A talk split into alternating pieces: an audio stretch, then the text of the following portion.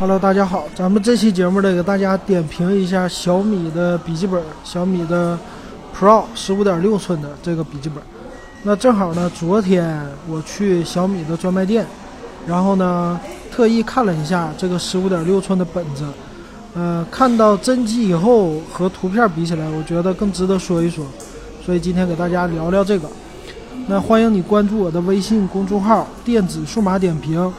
英文 talk 零四幺幺，或者是 QQ 群五五二幺二五七四六。那最近呢，咱们的群里，还有 QQ 群里，还有的公众号里吧，我都发一些特殊的音频。然后基本上公众号现在能达到每一天或者每两天更新一次了，大家可以关注一下。那这个小米笔记本 Pro 十五点六寸版呢，是他们家今年啊一七年呐刚发布的。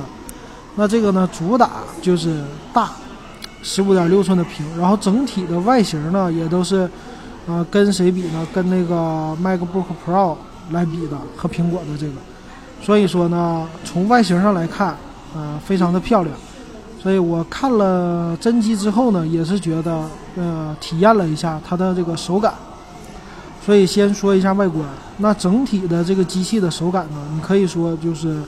各种各样的地方吧，都和其实上一代的这个 MacBook Pro 挺像的。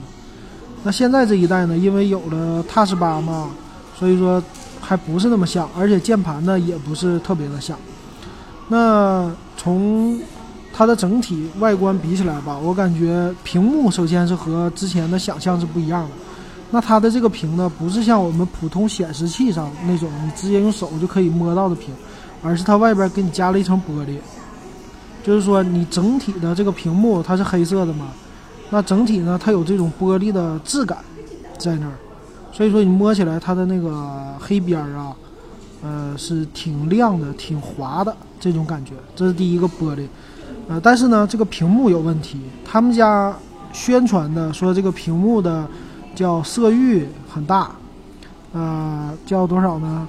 全高清的七十二百分之七十二的 NTSC 的色域，就是按理说这个屏幕应该挺好的，啊，它的这个外边的玻璃呢用的是第三代的大猩猩的玻璃，所以说它用的这个技术好。但是呢，这个十五点六寸的屏上用一零八零的分辨率的话，我看了一下，那个文字啊看着还是有锯齿的这种感觉，有锯齿。所以说，就第一眼给我看起来吧，我感觉这文字不是。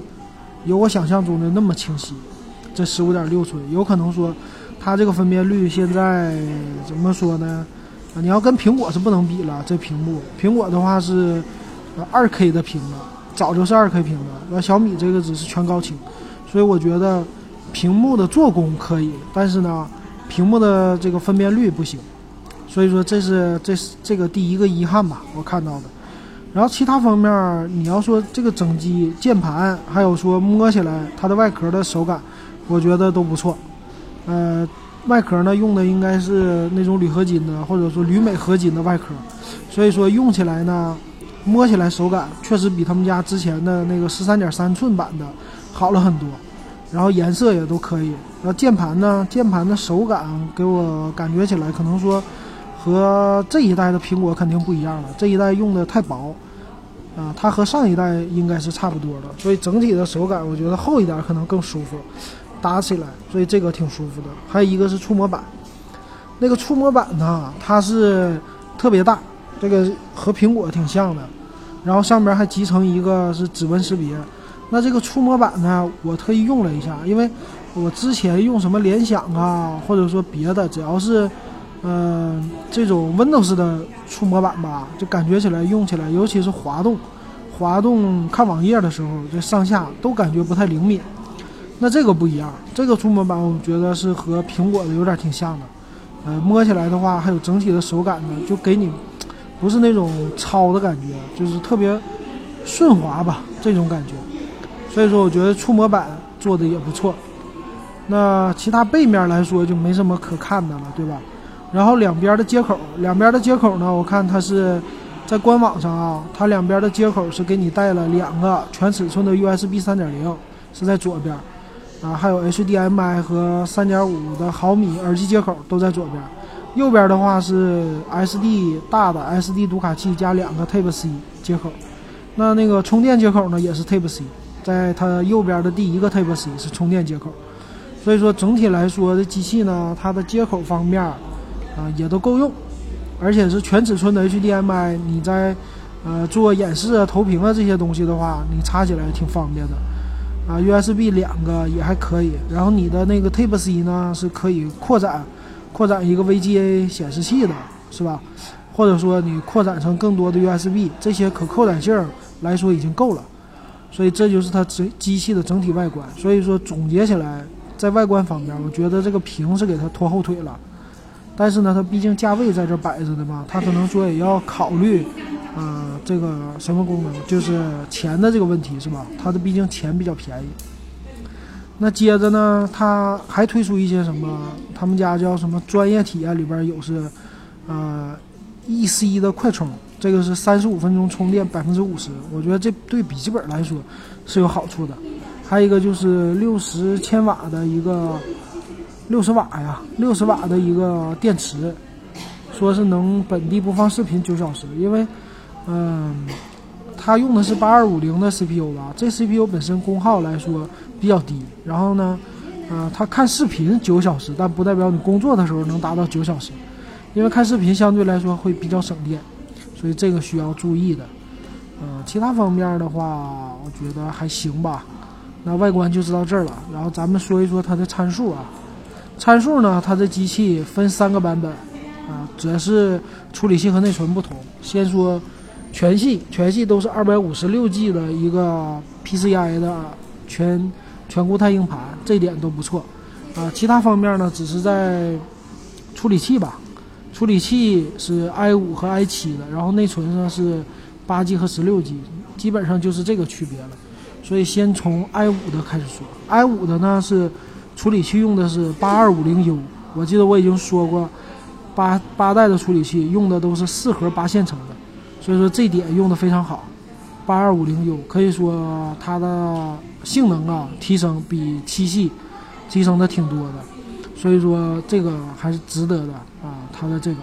然后呢，它用的显卡是 MX 一五零的，属于 NVIDIA 的 GeForce 显卡。那这个 MX 一五零呢，你怎么说呢？它肯定不如一零五零这么好，但是呢，它可以玩游戏。包括最新的现在《绝地求生》的吃鸡游戏也都可以玩，所以说还是不错的。然后内存呢，它用的应该是 DDR4 的，DDR4 的八 G 内存，双通道的，然后是最高是支持到二四零零兆赫。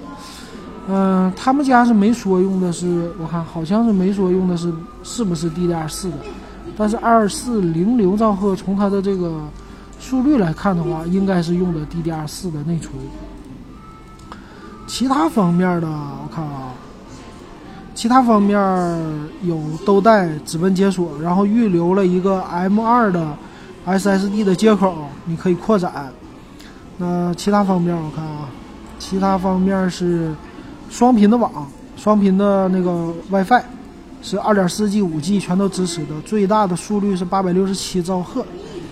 嗯，蓝牙4.1的这个，其他方面。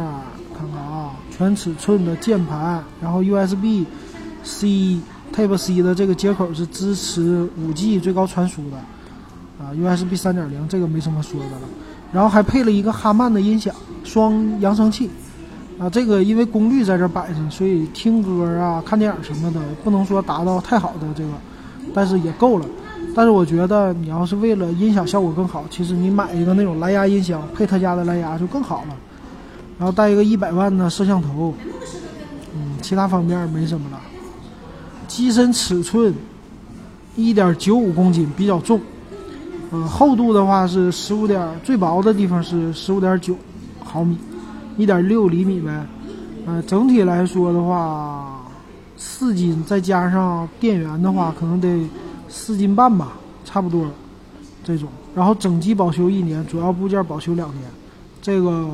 整机稍微来说可能说少了一年吧，这些，啊，这就是差不多它的一个机器的参数，啊，其他方面没什么了。这机器参数，然后再说价格，价格呢是他们家现在有活动，他们家现在是有立减，立减的最后价格是，呃，十五点六寸 i 五八 G 内存的，这是五三九九，然后 i 七八 G 内存的是五九九九，呃，i 七十六 G 内存的是六九九九，可以看出来，就这个最具有性价比的应该是 i 五版。